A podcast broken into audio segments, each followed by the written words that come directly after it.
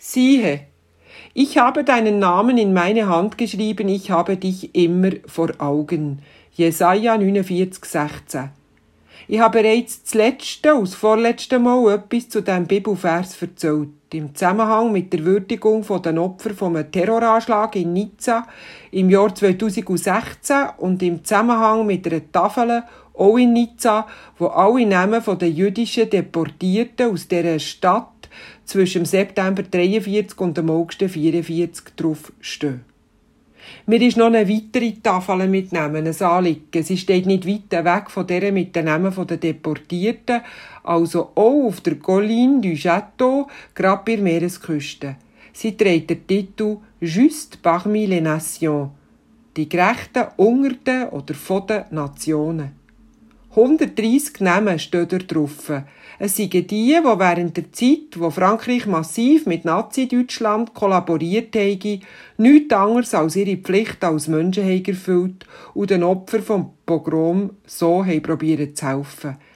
Das haben sie selber oder ihre Nächsten erzählt, sagt ein erklärender Text dazu auf Französisch «Tu considères n'avoir rien fait que leur métier d'homme» nichts anderes gemacht als ihren Job oder ihre Pflicht als Mensch.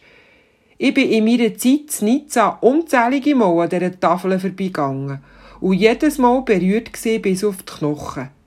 Jeder, jede weiss, was die Menschen dann haben riskiert, indem sie jüdischen Mitmenschen haben probiert zu helfen. Ich habe mich gefragt, ob mein Name echt dort drauf steht, wenn ich zwischen 1940 und 1944 als erwachsener Mensch zu Nizza hätte gelebt. Ich probiere ja auch nichts anderes, als ein menschlicher Mensch zu sein. Aber hätte ich dann, wo die Hilfe und die Menschlichkeit gegenüber den jüdischen Mitmenschen lebensgefährlich war, nicht nur für mich, auch für meine Familie und für meine Freunde, hätte ich dann wirklich auch geholfen? Hätte ich den Mut wirklich gehabt? Oder hätte ich mich lieber mucksmüsli still gehabt, für den Horror irgendwie unbeschadet zu überleben und meine Eltern, Geschwister, Kinder, meine Familie nicht zu gefährden? Ich weiss es nicht. Immerhin sind es nur 130 juste parmi les nations vis-à-vis von 3602 Deportierten. Man hat neuerdings noch den Satz ergänzt, dass es bestimmt mehr als 130 Gerechte gegeben und viele im Verborgenen gewirkt und so namenlos sei geblieben. Wäre ich echt wenigstens eine namenlose Gerechte gewesen?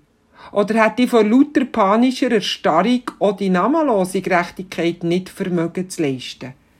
Versteht mich nicht falsch, ich kann die panische Erstarrung bestens nachvollziehen. Der Druck auf die simple Menschlichkeit war dann immens. Und er hat fatale Folgen.